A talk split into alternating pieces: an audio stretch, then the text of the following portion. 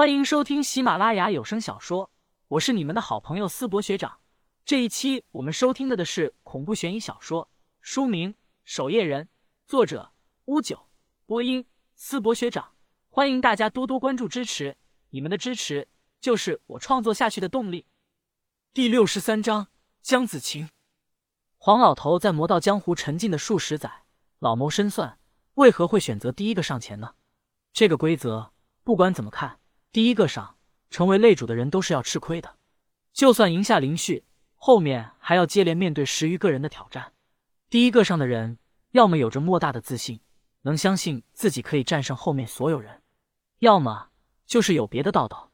这个规则可是黄老头自己提出来，他不可能挖坑还自己跳进去。黄老头的计划很简单，提出比武，然后靠近身怀邪舍利的僧人。击败林旭后，趁着大家放松警惕，瞬间出手夺走僧人腹中的邪舍力，然后吞下，增强实力。到时候，即便是面对这几十个高手，他也有机会逃走。其他魔道之人，大多数是为了背后的组织来争抢邪舍力，可黄老头是为了自己。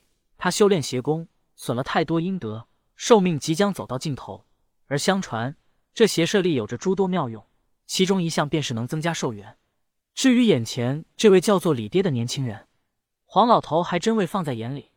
就在林旭一掌朝黄老头拍去的瞬间，黄老头见此，更是忍不住笑了起来。道家掌心雷，这玩意威力平平，用来处理一些怨鬼、小妖，兴许还能有点威力。对付自己这样纵横魔道江湖几十载的老江湖，简直是痴心妄想。他并未躲避，准备吃下这一掌后，顺手扭下这位年轻人的人头。可是，当这一掌打在黄老头的胸口后，道家掌心雷，黄老头自认一生见过无数次，但威力如此大的，他是第一次见。在被这一掌拍中胸口的刹那，黄老头便感受到了磅礴的道家法力轰进了体内，五脏六腑都被震成重伤，他更是如同断线的风筝飞了出去。他心中的计划在第一步便宣告失败。砰！黄老头重重摔倒在地。口吐鲜血，双眼一翻，晕死过去。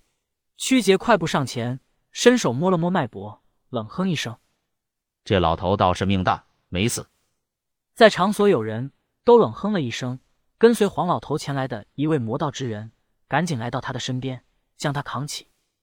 我们先告辞了。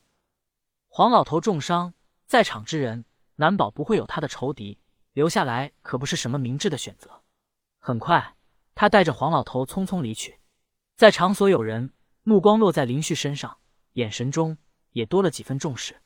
一掌拍晕黄老头，这样的实力倒也不算弱了。没想到这司静还是根硬骨头。大家谁第二个上？曲杰环顾四周一圈后问道。没有人愿意上了，倒不是因为害怕林旭，而是黄老头那私定下的规则便是如此。第二个上的人要接连面对后面十余个高手。这时。忽然，树林的一侧响起了清脆的铜铃声。林旭好奇的看了过去，此刻左侧的一棵大树树枝上，竟然坐着一个十七岁左右的姑娘。这位姑娘穿着一件少见的民族服饰，衣服上更是挂着不少铜铃，两只眼睛水汪汪的，很是好看。林旭下意识的往下面看了看，应该有弊吧？这个年龄倒是实属难得了。曲姐等魔道之人看到这位少女后。皆是脸色大变，曲姐忍不住低声道：“他可来了！你们这么多人，竟然没一个敢上前挑战他，岂不是弱了我们魔道的威风？”少女笑盈盈的从树上跳了下来，蹦蹦跳跳的往林旭走来。随着她走路，铜铃更是轻微作响。“我来挑战你吧！”少女笑盈盈的对林旭说道。“女孩？”林旭皱眉起来，说道：“我下手可不管男女。”曲杰看着李爹竟不认识眼前之人，赶紧开口说道：“小子，下手有点分寸。要是这女孩受了重伤，在场没人能活命。该死！”在场的众人在看到这女孩出现后，已经心生退意。好啊，要是你赢了，这邪舍利就归你喽；要是我赢了，女孩想了想，邪舍利就归我。赢了你，邪舍利就能归我。林旭一愣，看向曲姐等人，他们，你们有意见吗？女孩回头看向曲姐等人，问道：“没意见？”在场的魔道众人毫不犹豫的答道。女孩问完，满意的刚回头看向李爹，一掌已经轰在了他的胸口。女孩被打得略后退了一步，有些惊喜的看着林旭：“哇，你好无耻啊！偷袭我一个女孩，你难不成就是义父口中那种败类中的极品，人渣中的人渣？”江子晴和不少魔道中的天才精英。都切磋过，但多败类、人渣的家伙，在和自己比武时，都会化作正人君子。江子晴挥舞着手中的铃铛，一道道悦耳的铃铛声响起。魔音锁魂，快捂住耳朵！虚杰朝身边的人急忙说道。众人赶紧捂住耳朵。林旭听到铃铛声，感觉浑身无力，头如针扎，疼痛无比。江子晴有些奇怪的看着跪倒在地的林旭。这家伙难道没听说过魔音锁魂的大名？这一招只要捂住耳朵，别听就可以了呀，很简单的破解办法呀。要不然就只能用坚定不移的意志硬抗。他竟然不知道。等等，这家伙怎么慢慢站起来了？林旭脑海中此刻不断的回想着龙泽老师、陶谷老师的电影画面，竟短暂的做到了心无杂念，意志坚定。他赶紧拔出手中的离火了天剑。朝对方便杀去，此事事关和尚能不能活命，林旭可不会心慈手软。手中的青铜长剑瞬间朝江子晴劈去，江子晴也不敢继续施展魔音锁魂，稍后退一步后，目光倒是更有兴趣的看着林旭。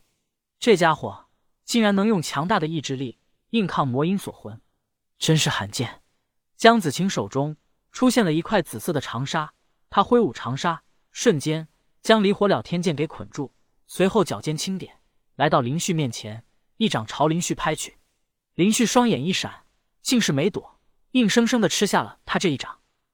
打完这一掌，江子晴皱眉起来，说道：“没意思，你这家伙怎么傻乎乎的，打你都不会躲。”林旭深吸了一口气，缓了缓这一掌的后劲，说道：“看看你衣兜里是什么？”